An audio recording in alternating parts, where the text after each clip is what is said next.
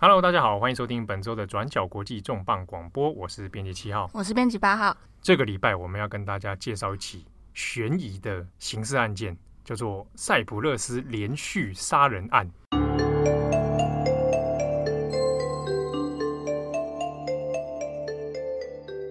那这个事情是发生在四月中的时候。那有几名游客呢，在塞浦路斯。塞浦路斯是一个嗯，地中海的一个岛国啦。对，在地中海的东部，哦。大家好像常有时候会听到这个名字，因为其实它算是从希腊古典时代就在历史上开始出现的一个地方啊。那现在是塞浦路斯共和国啊，在地中海的东部。那这个岛国呢，本来过着算是，其实岛上的呃居民生活水准还蛮高的，品质还算不错。对，那全岛大概人口一百多万，那这个地方本来看起来是蛮和平的地方啦，那也算是欧盟的会员国。可是呢，在四月中的时候，却发生了一起骇人听闻的连续杀人案。嗯，而且就已知的呃目前的消息，其实这起连续杀人案是呃塞浦路斯岛上第一起连续的杀人案件。没错。那这起杀人案件有几个地方让人觉得有点可疑。第一个是呢，哎，发现很多死者都有一些共同点，他们都是来自其他国家的移工。哦，那作案的手法看起来也有点异常。那我们帮大家看一下整体事件的起因，第一个时间点在哪里呢？是在四月十四号的时候呢，有几个游客啊，原本到这个塞浦路斯去玩，然后在一个湖的附近的矿井里面。发现一个尸体，这个尸体发现之后，发生这个报警之后啊，嗯、就发现这个尸体的本人是三十八岁的菲律宾裔的女子。结果在没多久呢，十四号发现第一具尸体嘛，对，二十号又在同样地点的附近也发现了第二具，那也是在矿井深处呢，发现了一个也是菲律宾裔的女子的尸体。哦，那这个警方经过死者的一些生活线索去调查。哎，发现他们都有跟一名三十五岁的这个军人啊，现役军人尼 o 斯有一些联系。他是塞浦拉斯呃，塞浦勒斯本地人吗？对，他是塞浦路斯的国民，可是呢，他是希腊裔的。嗯，好，那这名三十五岁军人就被巡线之后被逮捕，逮捕之后呢，应该算是拘留了。结果这事情才发生，发现说不止这两名死者，嗯，案情不单纯。对。后来又陆续发现说，在其他像这个湖里面啊，有一有一块叫红湖，红湖，红湖那个其实湖水是有有点这个毒性，嗯，就发现里面有这个行李箱，行李箱里面呢装着腐烂的尸体，啊，那被害人也是亚裔的这个女女子，所以这整件事情呢，呃，新闻爆出来之后，就发现其实相当的让塞浦路斯的居民感到恐慌。呃，被害人清一色都是菲律宾裔，哦，或者是这个尼泊尔裔，还有一个是罗马尼亚裔，所以大部分都是外籍的女性，而且他们共同的身份是呢，他们大部分都是家庭帮佣，嗯，我们讲可能是菲佣啊，或者是等等，好，那来这边来塞浦路斯工作，那他们都是透过交友软体呢，与这一名凶嫌这个尼可斯联系，然后出去见面之后呢，然后就失踪了。那警方调查之后也发现，诶，除了这几名现在已知的四位呃五位的成人死亡之外，其中有几位这个女性，对，其中有两位，他们的女儿未成年的女儿，一个六岁，一个八岁的女儿，也在前几年就失踪了。那警方研判这两个小孩可能也被 Nichols 杀害。那的确，那在拘留 Nichols 之后，他一开始是不承认犯案了。但是后来呢，他就开始向警方坦诚，他也自白了，他总共杀害了前后杀害了七个人，那包含五个大人跟两个小孩。好，那这件整件事情目前还在寻找的是那剩下那些人的尸体，遗体在哪里？对，那整件事情出来之后呢，其实就引发很多的讨论。第一个是，呃，凶嫌目前三十五岁的现役军人，他是希腊裔的塞浦路斯人嘛，嗯，他其实。呃，犯案动机目前还不明朗，可是呢，他自己就坦诚说：“我就是想要坐牢，好，我想要去生活太无聊了，我想要去到牢里面。”当然，这个说法是不是他完整的犯案动机也不晓得。那另一个可能的疑点是，他为什么都挑移工下手，所以有人认为说，会不会是跟在塞浦路斯的种族主义问题有关啊？排外的情绪有关，而且他都挑选的就是所谓这种移工，而且是家庭帮佣。好，那因为这起事件呢，其实在塞浦路斯是极为罕见，应该说第一起的连续杀人案，所以警方的调查也算是蛮小心的。那但是也有人指出，有一些这个在那边当地的移工就指出说，其实过去几年里面就有通报人口失踪的问题啊，这些有一些可能来自菲律宾的人啊，小孩或大人失踪，可是呢，塞浦路斯当局的司法单位却没有积极在处理办案。直到现在，这个尸体发现之后，才发现哇，你们过去其实一直没有好好来处理这些事情，直到悲剧发生，你们才觉得大事不妙。所以现在司法部长也已经已经辞请辞了。对，他针对这个案件请辞了。那也有很多义工出来帮这些死者悼念嘛。那在悼念的同时呢，他们也抗议说，这些死者义工，他们其实在过去的生活里面，在塞浦路斯过的劳动生活其实相当的不好。那也。坦诚说，其实义工在塞浦路斯人权待遇很……对，有一些移工甚至他们用词就比较激烈，直接称自己在塞浦路斯过的生活其实是奴隶般的生活。对啊，那塞浦路斯感觉是一个地中海的西这种，好像度假啊，什么阳光啊，哎，而且还有受到很这个浓烈的希腊文化的影响嘛，嗯、感觉好像是一个哎，好像蛮不错的环境。可是对于移工来说，却是非常恶劣的劳动环境。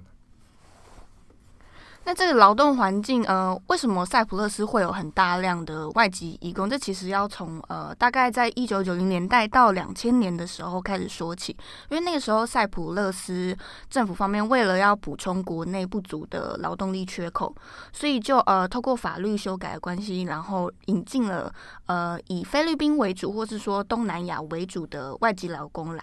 那这些外籍劳工，他们大概主要工作就是像刚刚说，比方说，呃，家庭帮佣。可是当他们来到呃塞浦路斯之后，却发现，哎，好像没有自己原本想象的这么好。嗯，比如说劳动条件，第一个嘛，薪资本来应该想说，你们既然作为一个。欧盟会员国，那薪资条件应该不错。对，他们有没有想说，哎、欸，欧盟啊，基本工资保障是呃四百欧元，嗯，好像哎、欸、还蛮好的。结果来了之后，发现其实蛮多的呃户主他们给的薪水其实常常是不足最低薪资条件的，低于法规的。对，低于法规规定、哦。第一个是少给你钱之外呢，苛刻工资的情况也有出现。嗯。或者说，呃，明明就说好有多少年的年假啊，或者是工时是多少，那其实最后也并没有照着法律的规定来做。对，像其中一个比较恶劣的劳动条件，嗯，那像 BBC 他们有访问当地的一些菲律宾裔的帮佣，就说本来讲好可能一周工作几天，那一天不要超过八小时，应该要符合欧盟的一些劳动规定嘛。对，结果呢，在当当地塞浦路斯却发现有的 case 是他一周就工作了六天，然后每天超过十四小时。对，每天可能十二到十四个小时。对，那你工作内容可能甚至跟你一开始说好不一样。比方说他是照顾家人呐、啊，或者是做一些家庭的清洁工作。但其实很多人是，比方说被呃白天要叫到他们自己的事业，可能比方说餐厅去帮忙。那这跟原本其实说好工作内容根本就完全不一样。对，在塞浦路斯当地的 case 里面呢，就有这种呃，他白天被叫去雇主的开的餐厅里面，嗯，哦，去变成了餐厅员工，晚上回家之后呢，再来帮忙照顾家人，嗯，所以他工时就无形中拉长非常多，又跟原本讲的不一样。好，那之中还有一个问题是，呃，可能有一些当地的雇主想要省省那个钱呢，我雇一个帮佣来，可能觉得好像太贵，一人多用。对，还干脆那就不如这样子好，我们三个家庭共雇用一个。对，这其实呃，其实也是牵扯到刚刚说薪资其实没有符合原本的期待。那有一些呃外籍劳工，他们为了要呃填补生活，或者是说寄回家里所需的钱，那也不得不去呃不同的家庭，像刚刚说的，去他们呃做不同的家庭帮佣。对，所以演变成他的劳动条件非常苛刻，就很血汗。嗯，不过算起来，你说。从九零年代，一九九一年开始移工开放之后，那到目前为止，大概人口在塞浦路斯大概占多少比例？呃，目前大概塞浦路斯二十趴左右的居民，他们是呃移工。那你换算下来，大概呃，可能七到八万，对，七到八万左右的人口，其实也是为数不小的一个群体啊。对，可是这样占二十趴人口的移工呢，却长年以来，呃，被认为说是在制度性上给他们的压迫哦、呃，比如说连甚至有的连基本的医疗的一些健保啊、权利啊等等，都受到一些限制。对，而且尤其刚刚有说到司法或者是警察单位，其实。呃，在这些移工的指控当中，并没有积极的想要处理他们的现况。比方说，他们可能常常受到雇主性骚扰，嗯，可是呢，他可能不敢去报案，或者是他报案了，并没有人要理，或者是他向中介反映，那中介可能会说，哦，你可以再找下一个雇主。可是呢，这期间你也许。会没有收入，或者是你没有办法找到下一个雇主，那你可能会被遣返回去原本的母国。可是呢，在当初来到塞浦路斯的时候，其实呃有一个很不成文的规定是，义工他们必须要付给中介相当其实算蛮庞大的一笔数目，大概在两千到七千美元左右的中介费。嗯，那等于你还没有赚，你就先欠了一笔钱，你还没有呃在塞浦路斯工作一段时间把这些钱赚回来，你又要被遣返回去。那对当地呃。的移工来说，其实是非常庞大的金钱压力。对，所以就变成说他不敢轻举妄动，然后就怕被遣返，嗯，这样回去那反而是自己的损失。对对，所以整体的条件看起来，对移工的生活待遇其实并不是很理想。而且刚刚讲说，像碰到一些性骚扰这种案件，报案了可能也没人处理。那这一次的被害人之中呢，有一位这个菲律宾籍的义工。他是在二零一八年的时候，他的女儿就失踪了。嗯、哦，那这个事情在一些当地呃菲律宾义工的陈述里面有谈到说，当初有报这个失踪人口，可是警方也没有积极调查。所以像这样类似的案案情，其实在隐藏在塞浦路斯这个社会的角落里面，可是直到现在才被慢慢爆发出来。那我们回过头来看一下，就是这次的凶手，这个他除了是现役军人之外，他的族裔身份其实也蛮受到外界关注的，就是他是希腊裔的这个塞浦路斯人。那塞浦路斯的历史上，因为从我们刚刚前面有讲到嘛，他在希腊古典时代的时候，其实就已经有大量的希腊人在上面。那在长久历史里面，他也曾经受过波斯王朝的统治。那比较长久，像比如说鄂图曼土耳其、嗯，奥匈帝国这样子。那后来呢，在十九世纪的时候，才由英国人接管。那后来也成为了英国的殖民地。直到如果我们看近代的历史的话，它是到一九六零年啊，战后的时候，那塞浦路斯才从英国的殖民地中独立，变成了现在的塞浦路斯共和国。可是呢，因为它在长久历史上，除了有很多的希腊人之外，另外就是刚刚前面讲有鄂图曼土耳其的那个国家的统治嘛，它土耳其人。其实也占了一定的比例，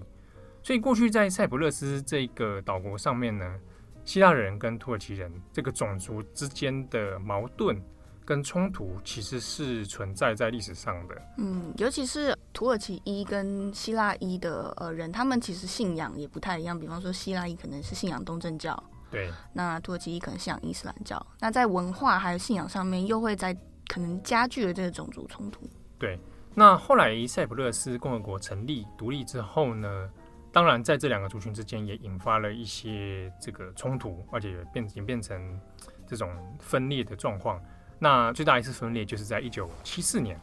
那一年，这个希腊裔的一些塞浦路斯军人本来想要发动策动这个政变，嗯，让塞浦路斯回归到所谓的回归啦，到希腊里面去。那当然有些土耳其人是不不愿意的，所以土耳其裔的人呢，后来也。这个在土耳其真的土耳其的支持之下呢，在塞浦路斯的北部成立了自己的共和国，哦，北塞浦路斯土耳其共和国。但是这个国家呢，呃，站在它就刚好在塞浦路斯的北方嘛，对。但是在国际上面其实并没有得到很多国际的承认啊。那目前应该是只有土耳其了。对，那反而是现在在南方的塞浦路斯共和国才是有法定地位的。嗯。但是这这样的历史背景呢，也变成演变成这一块岛国上面变成了南北分裂，战南北啊。对，那这件杀人连续杀人案呢，虽然被害人并不是土耳其裔，可是呢，现在的舆论讨论里面也提到了，在塞浦路斯这一块岛国上面，其实也存在着过去这种对于他者这种另外的族群有隐藏着一些排外意识。那这个案件里面，可能呃，侦办的方向之一是朝向可能是来自于一个希这个希腊裔的他塞浦路斯人所心怀的一种排外意识。对，因为其实，在塞浦路斯他们这个两大族群之中，希腊裔是占比较大多数的，它占了大概七到八成左右。嗯，所以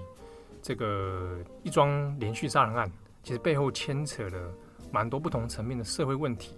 好，那。真相只有一个，好，